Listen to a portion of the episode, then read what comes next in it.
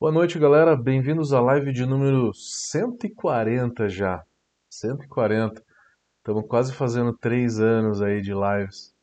É, Toda quarta-feira agora, já foi de segunda, já foi de terça e agora é de quarta-feira.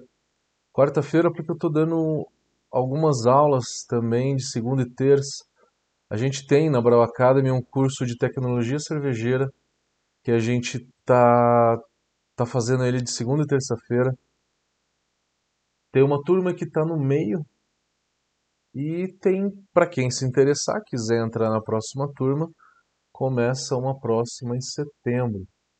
Também sommelier de cervejas online.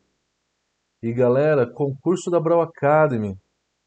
Se inscrevam, tá com uma premiação muito boa. O julgamento vai ser dia 17 de setembro. É, tem bastante prêmios, tem malte da Malteria Blumenau, tem levedura da Levitec. É, o primeiro vai ser, o primeiro colocado vai ser braçado numa cervejaria na Campos do Jordão, na cervejaria Campos do Jordão. E também vai ter direito a, a, a uma hospedagem para duas pessoas no dia do lançamento dessa cerveja. Então, fiquem atentos que a gente vai trazer bastante coisa para vocês aí nesse nono concurso da Brau Academy. Já foram oito, vamos para o nono. Concurso estilo livre. Escolhi o tema de hoje porque eu estou dando aula no curso de tecnologia cervejeira e na segunda-feira foi um dia que a gente deu a aula de moagem. A gente falou sobre moagem.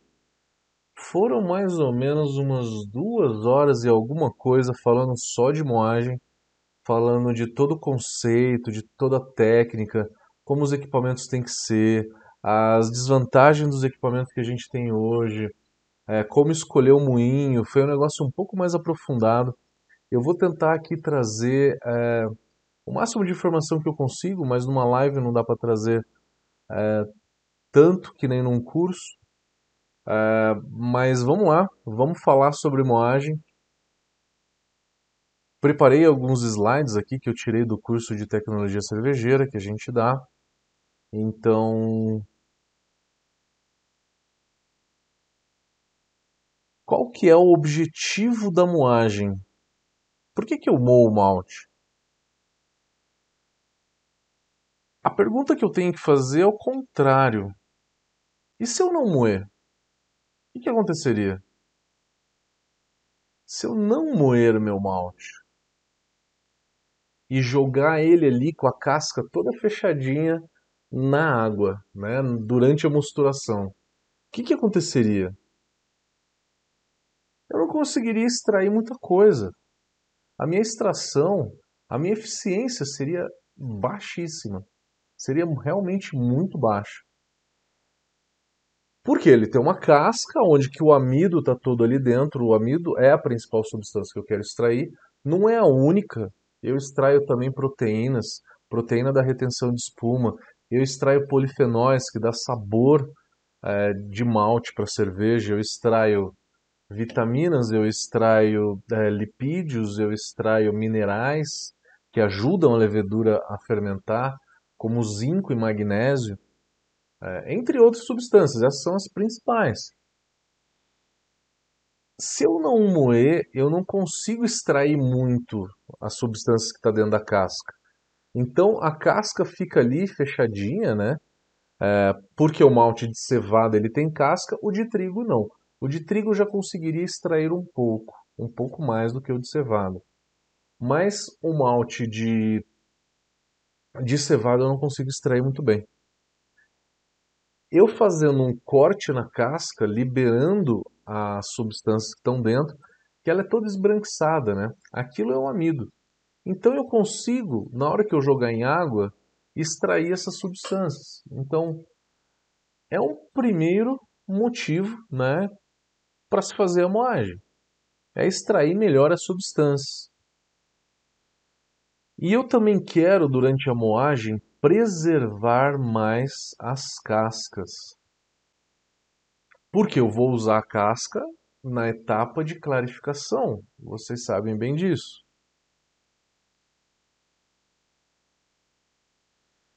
Fatores que interferem numa boa moagem. A qualidade do malte. Quanto mais quebradiço for o malte, ou seja, de melhor qualidade, eu chamo ele de mais friável. Então, friabilidade é o malte que é friável. Friável quer dizer fácil de ser quebrado.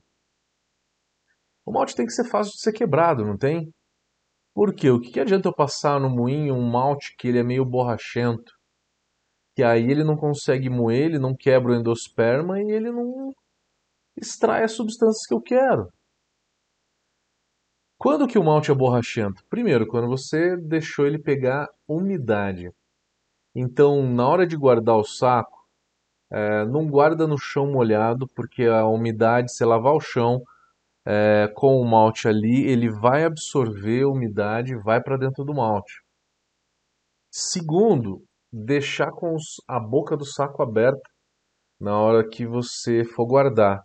Isso traz muita umidade para o malte.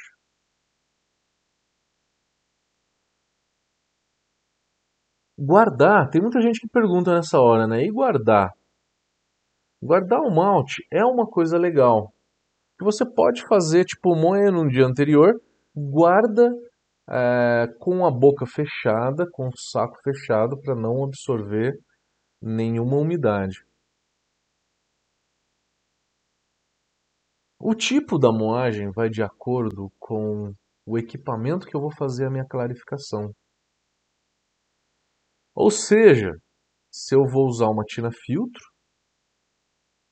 tina filtro é um jargão da indústria de grande porte que quer dizer fundo falso, né? Aquela tina, aquela panela com fundo falso. Então a panela com fundo falso ela chama tina filtro. O segundo tipo de equipamento que a gente tem é, para fazer a clarificação do malte se chama filtro prensa. O filtro prensa é para quando você moe o malte pó, quando você completamente estraçalha o malte, tanto o endosperma quanto a casca. Então não tem casca nenhuma para fazer a clarificação no fundo falso. Então eu preciso realmente de um filtro ele é um filtro de placas, onde que o elemento filtrante ele é um elemento um pouco sintético, né? Ele é sintético, né? Que tem uma certa porosidade para reter apenas as cascas e conseguir, né, extrair o amido, né? Vou mostrar aqui algumas fotos. Mas antes disso, é, Tá aqui, já que a gente está falando de filtro prensa, é esse filtro onde que na vertical a gente tem várias placas, tá? E o elemento filtrante é um elemento ali de poliéster, é um elemento tipo um plástico, né? É, aonde que ele, é, ele retém ali as cascas, né? Então ele é feito com uma porosidade bem fininha para conseguir reter as cascas ali, porque a casca é completamente estraçalhada por esse equipamento aqui chamado moinho martelo. O moinho martelo, eles são barras de ferro que ficam girando em altíssima velocidade e a finalidade disso é estraçalhar o grão. Na hora que o grão entra dentro do moinho, a barra de ferro estraçalha ele e faz realmente uma moagem pó. Essa realidade não é uma realidade para cervejeiro caseiro nem para cervejaria artesanal. O porquê disso? Porque é um equipamento é, muito mais caro, maior, é uma tecnologia diferente. A finalidade disso é você aumentar o rendimento. Então, se você sai ali de uma tina filtro, que é o fundo falso, e vai para um moinho martelo, você aumenta em por volta 8% a tua eficiência. Você quase chega na eficiência máxima. É exatamente isso, galera. 8% a mais de eficiência usando o moinho martelo. O fundo falso é o que a gente geralmente usa, tá? É, na hora que eu tenho um fundo falso, eu tenho que fazer uma moagem num moinho de rolos. Pode ser dois, três, quatro ou seis rolos o moinho. Então é isso, né? Moagem seca vai para uma tina filtro. Tem um outro tipo de moagem também que é moagem úmida. Vamos falar sobre ela também. Quando tem casca, é tina filtro. Quando eu estraçalho as cascas, com o uso de um moinho martelo, por exemplo, daí eu preciso de um filtro prensa para poder, é, para poder filtrar as cascas, né?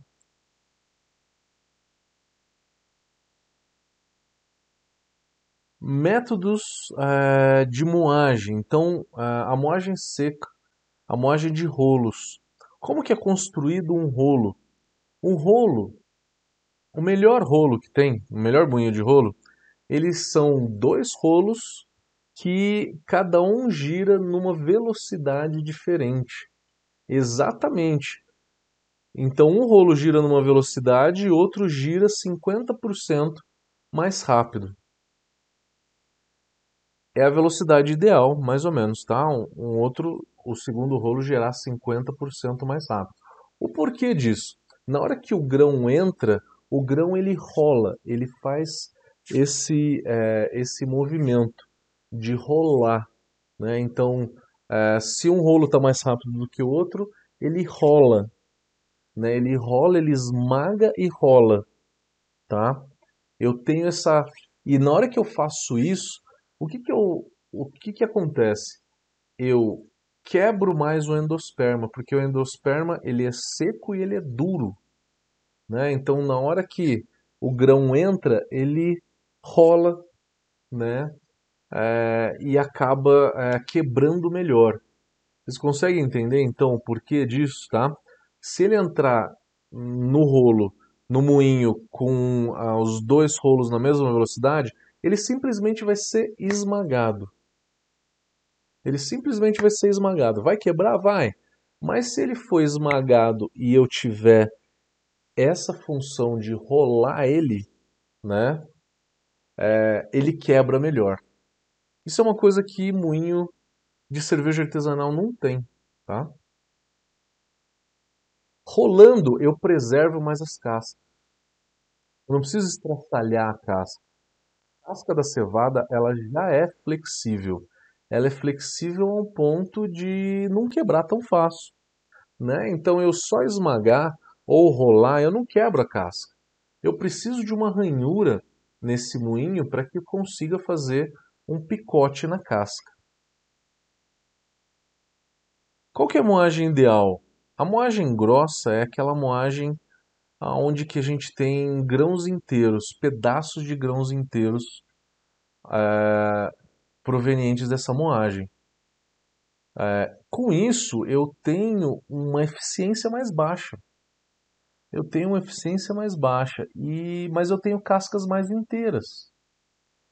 Casca mais inteira vai melhorar muito a, a minha clarificação, mas vai cair o rendimento. Já uma moagem fina, eu vou ter uma extração maior, um rendimento maior, mas vai entupir mais a minha clarificação. Uma moagem ideal, eu tenho ali a casca simplesmente quebrada no meio, não está esfarelada, não tem grão inteiro, né? então é uma moagem média, né? é um médio entre a moagem grossa e a moagem fina. Para a regulagem de abertura dos rolos, a gente tem aqui é, é, meio que um gabarito, né? Que ele tem é, cada, cada lâmina tem um, uma, uma espessura, né? E eu posso usar para colocar entre os rolos na hora de fazer essa regulagem.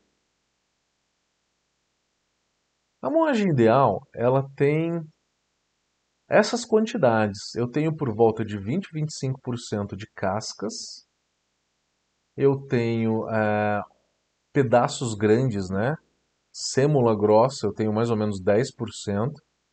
Sêmula fina, que é um pedacinho bem pequenininho, por, hum, por volta de é 0,3 a 0,5 milímetros. É menor do que meio milímetro. A maior parte, tá? A maior parte tá por volta desse, desse tamanho. Então, imagina, né, aqueles pedacinhos brancos da moagem, aonde que 50% né, de tudo está ali por volta de meio milímetro, um pouco menos do que meio milímetro de diâmetro. Então é um negócio fino realmente. Só que essas condições é só para quando você consegue, quando você tem um equipamento é, como um moinho de seis rolos. Isso não é a realidade do caseiro e nem da micro cervejaria que usa um moinho de dois rolos, tá? Um moinho de dois rolos normal. Não é essa a realidade. Isso daqui é um padrão industrial, tá? É inevitável, toda moagem tem por volta de 20% de pó, farinha, um negócio bem fino. Então isso é inevitável. Tem muita gente que pergunta: como é que eu reduzo isso? Eu falo: não dá para reduzir, não tem como. Por quê? Porque o endosperma ele é duro, né? ele é quebradiço. E a função dele ser quebradiço. O moinho de dois rolos, então, é, ele, tem, é, ele tem uma praticidade, né? ele tem um custo mais baixo, mas ele não é capaz de fazer essa moagem, essa moagem que um moinho de seis rolos seria capaz de fazer preservando bastante a casca e moendo o endosperma bem fino. Isso ele não é capaz de fazer, mas a gente conhece, né? É um moinho fácil de, de usar. É, tenta comprar um moinho onde que eu tenha tração nos dois rolos, onde que eu tenha é, tração nos dois rolos, tá? Então, para que a tração nos dois rolos? para que é, eu consiga deixar os dois rolos um pouco mais próximos, um pouco mais próximos e moer mais fino. Se eu tenho dois rolos ali, só um deles é tracionado, né, o motor ele só roda um rolo, o segundo rolo só vai rodar na hora que um grão entrar ali, entrar no meio dos dois. E isso não, não possibilita com que você aproxime muito eles, os rolos, para fazer uma moagem um pouco mais fina. Esse tipo de equipamento só permite com que você faça uma moagem média para grossa, tá? É, já vi muita gente que, que tem que passar duas vezes no moinho. Resolve. Passar duas vezes o malte no moinho resolve nesse tipo de caso. Por que disso? Porque quando você coloca os dois rolos bem próximos, né, na distância que tem que ser, a distância aqui é por volta de 0,6 a 0,8 milímetros, que é o ideal para moinho de dois rolos, o grão ele não consegue entrar, né, porque o segundo rolo não gira.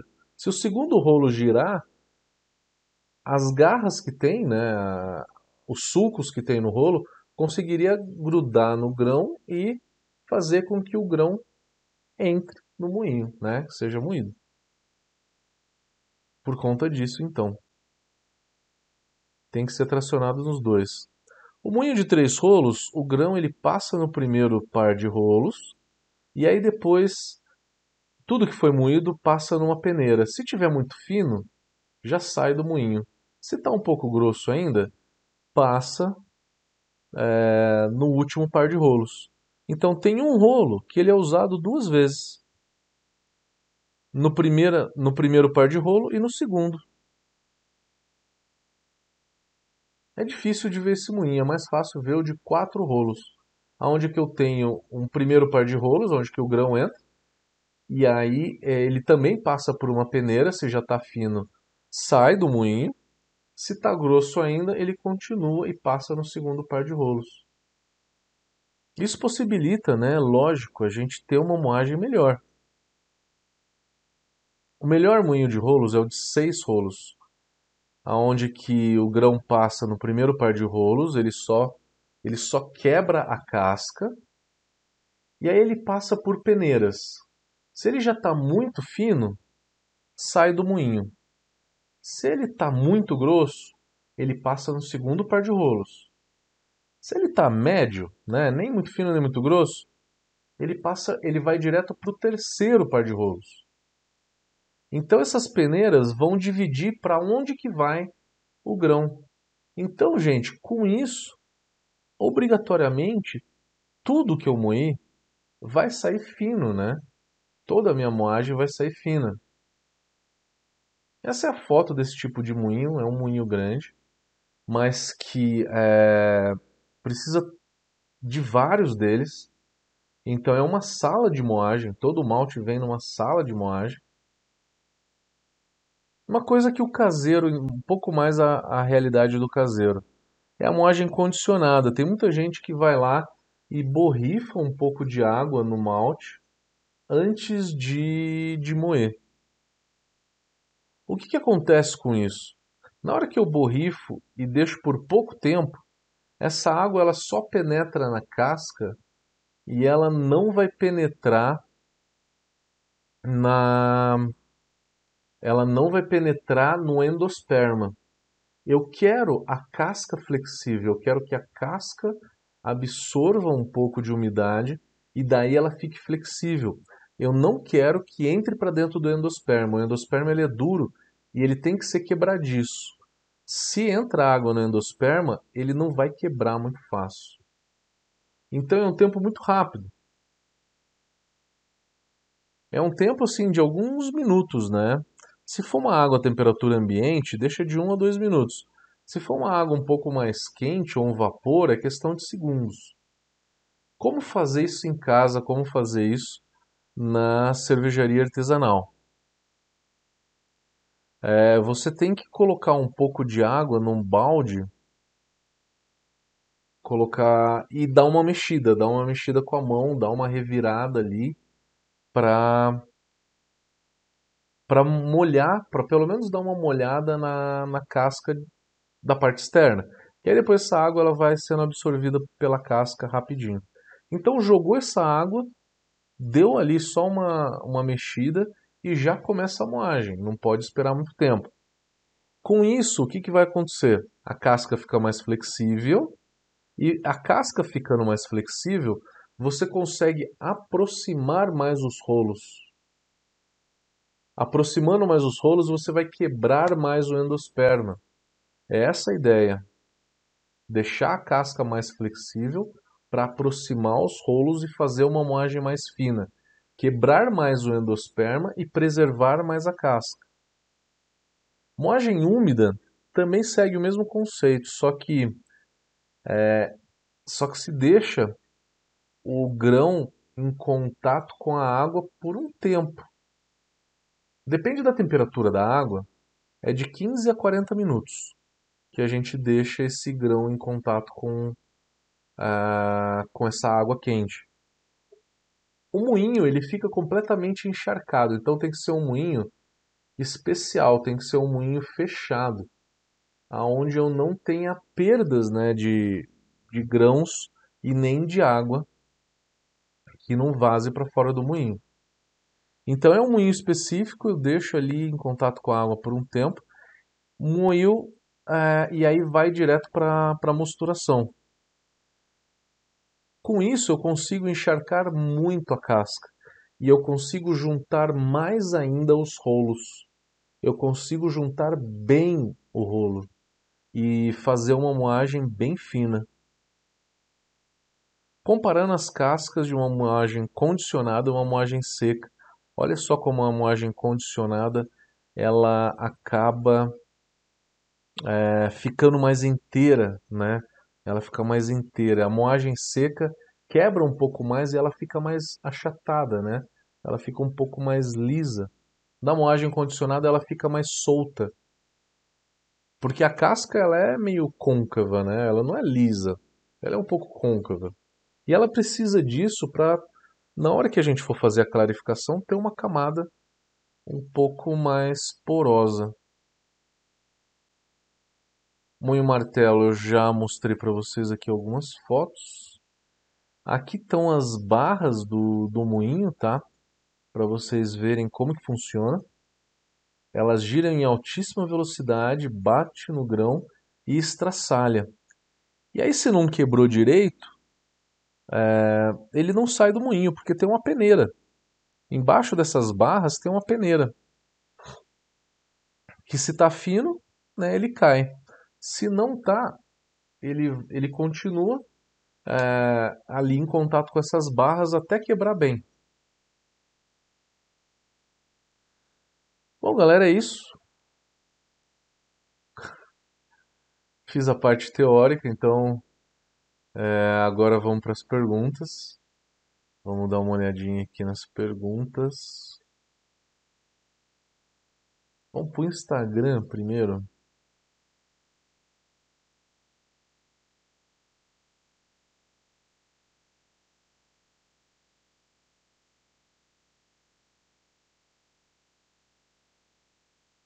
Instagram.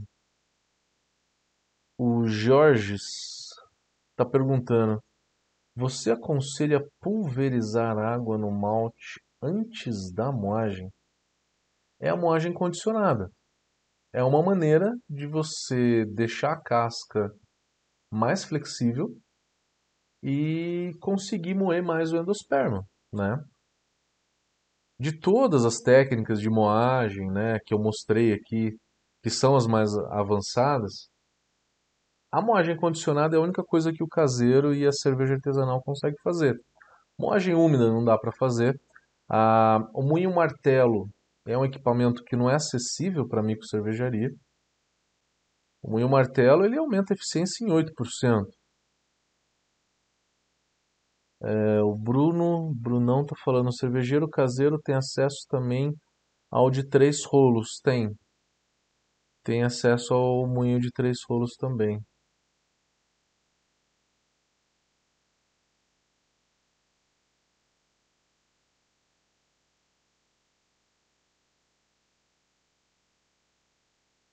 YouTube. YouTube tem mais gente. Boa noite a todo mundo. A Cris está perguntando: no caso de molhar o malte para moer, pode deixar o malte guardado para abraçar no dia seguinte? Cris, pode sim. É, já vi alguns estudos é, de gente que trabalha com grão e diz que o malte ele não pega umidade facilmente. Ele não pega umidade facilmente. É, que você pode deixar por volta de 15 até 20 dias sem pegar umidade, tá? Falando no quesito umidade. O único problema que poderia ser é que na hora que você moe, você tem ar no meio do malte ali, né? Ar quer dizer oxigênio. E aí, se você guardou num lugar quente, Ribeirão, né? pouquinho quente, pode ser que comece a oxidar é, ali, né? Na, na hora que você estiver guardando. Então, eu recomendo que você use o mais rápido possível. Uma temperatura boa seria por volta de uns 20 graus, se for possível, né? Eu sei que no inverno em Ribeirão chega, mas no verão talvez fique um pouco mais, né? De um dia para o outro é tranquilo, tá? É bem tranquilo. Eu tô falando guardar por uma, duas, três semanas. Talvez aí a oxidação comece, comece a aparecer.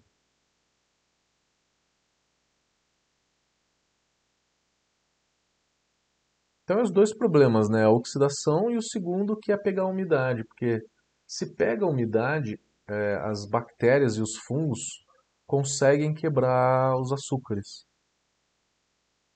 Com umidade baixa, não tem quebra de açúcar. Né? A gente não vê é, criando fungo em pote de açúcar. Né? Por quê? Porque no, pote de açúcar não tem umidade. É, mas num pão, por exemplo, ele já tem uma certa umidade, que daí propicia as bactérias e os fungos já degradarem. O André Chiarina está perguntando quanto de porcentagem de malte Carapios para ter um bom resultado de retenção de espuma? O André, no mínimo uns 6, 7%. Na média você pode ficar nos 10, tá? Se eu posso substituir pelo malte de trigo? Pode. O Carapios tem 12% de proteínas e o malte de trigo tem a mesma coisa. 12% também. Zé Roberto Pereira está perguntando: dica para moagem de trigo não malteado.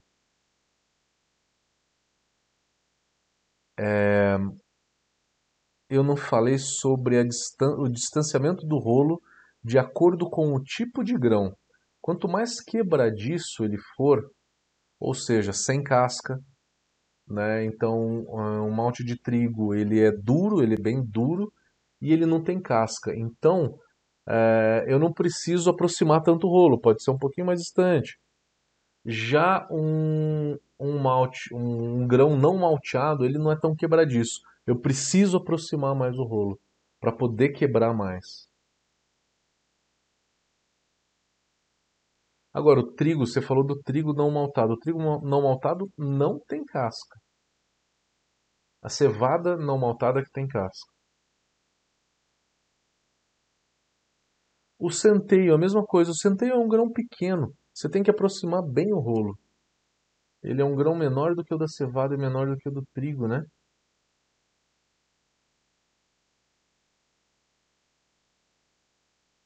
O Ibiza está perguntando, no moinho de rolo, no moinho de quatro rolos, qual que é a abertura dos primeiro, do primeiro e do segundo par?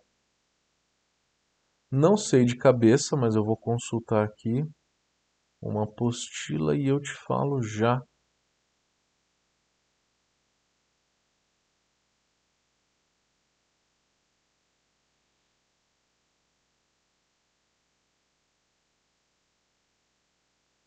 Vamos dar uma olhada, distanciamento dos rolos.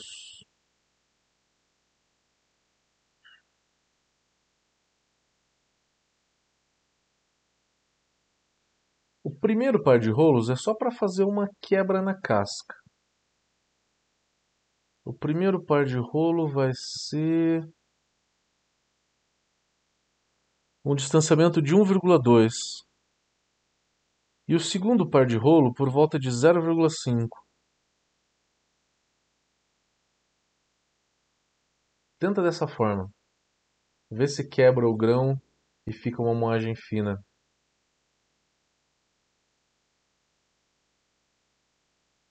O André Chiarini está perguntando: posso deixar o malte moído na temperatura de 1 grau no freezer? No freezer vai congelar. Na geladeira, né? A oxidação vai ser mínima, André. Pode deixar sim. A conservação do malte sem moer, se você deixar abaixo de 10 graus, quem trabalha com malte fala que o malte ele fica com uma validade indeterminada. Ele praticamente nunca vai estragar, nunca vai pegar fungo, não vai crescer caruncho, não vai crescer nada. Ah, o Ibiza é o José, que está fazendo curso de tecnologia. E aí, José? Tudo jóia, meu querido? É que aparece Ibiza Cervejaria.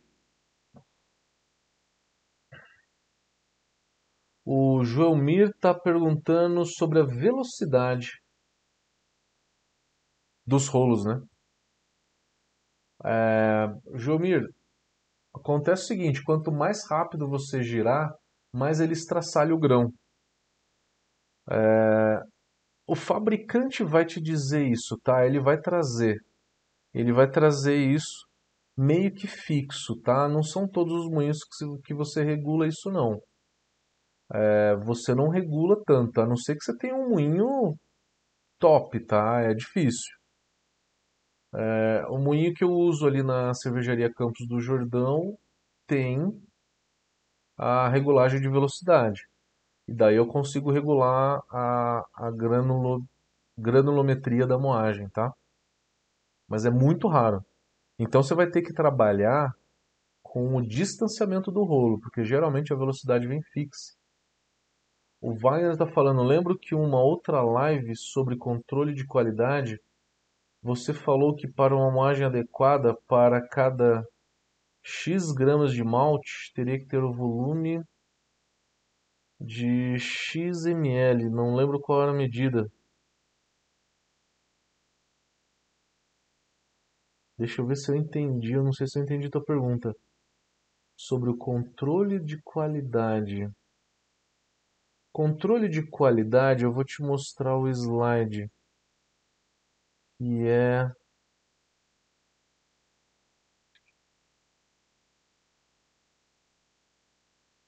esse aqui. Você pega o malte que você moeu, joga no aparelho que ele tem seis peneiras, cada um com uma porosidade, né? E aí, o resultado vai ser numa moagem no moinho de seis rolos numa indústria grande. Isso não é a realidade da cerveja artesanal. Mais de 50% fica ali com endosperma, né, aquela parte branquinha, bem fina entre 0,25 e 0,50 milímetros. É menos do que meio milímetro de diâmetro, aqueles pedacinhos, tá?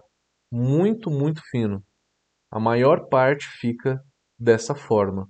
E uma casca bem preservada, porque a gente está falando de um moinho de seis rolos, que é uma realidade da cerveja de grande porte, né?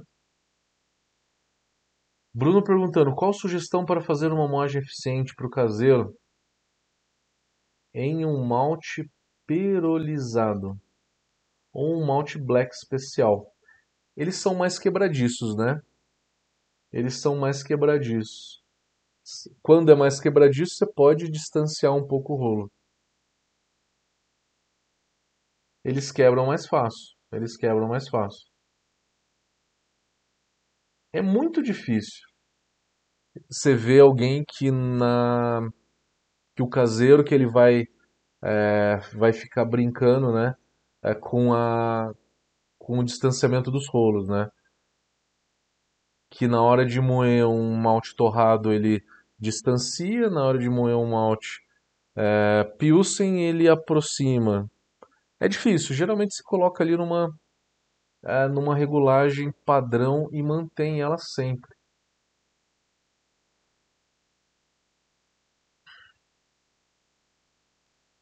Galera, aproveitando para convidar todo mundo, tá abertas as inscrições do nono concurso da Brau Academy. O julgamento vai ser no dia 17 de setembro, aqui em Campos do Jordão. A gente está com muita premiação. Dê uma olhada no site da Brau Academy. A cerveja campeã, o ganhador, vai braçar a cerveja aqui com a gente e vai ganhar hospedagem para vir no dia da festa de lançamento dessa cerveja. Além de ganhar malte da malteria Blumenau, de ganhar levedura da Levitec, né? Então dê uma olhada no concurso da Brau Academy. Elson Dedé está perguntando como é obtido o extrato de malte líquido é, evaporando água. Eles fazem alguns processos de evaporar água. Eles vão na mostura, tá? Fazem a, mos fazem a mostura, fazem a clarificação, perdão, na fervura eles evaporam água. Geralmente eles fazem isso com um vácuo. Cria um vácuo na panela de fervura e evapora a água mais rápido.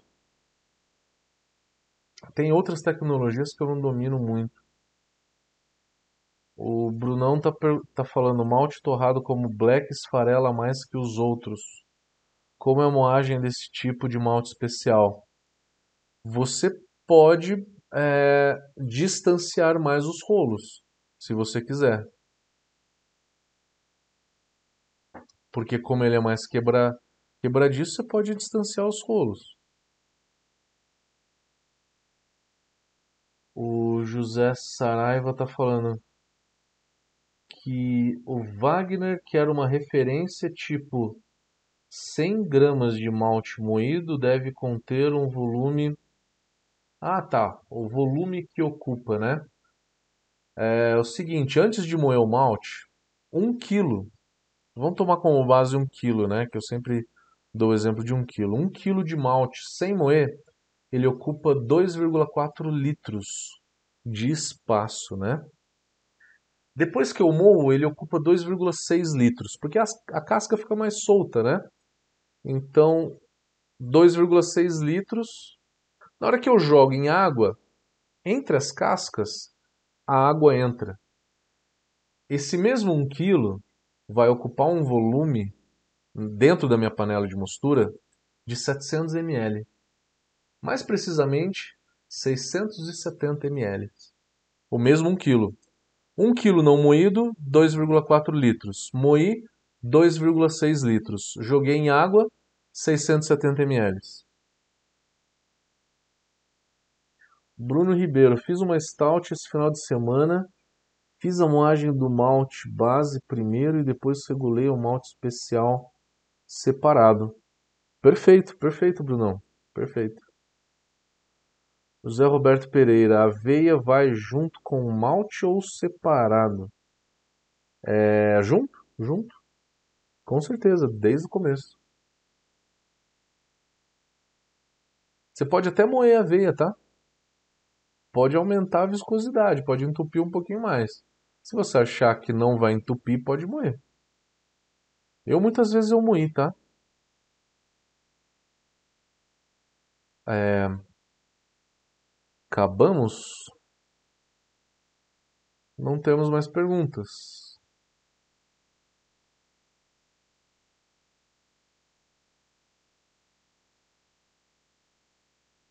Dou-lhe uma. Duas.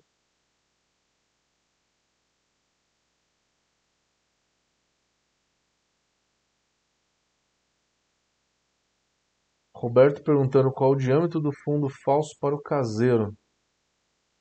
É, não pode ser muito maior do que meio milímetro. Por volta de meio milímetro. De 0,5 a 0,6 milímetros.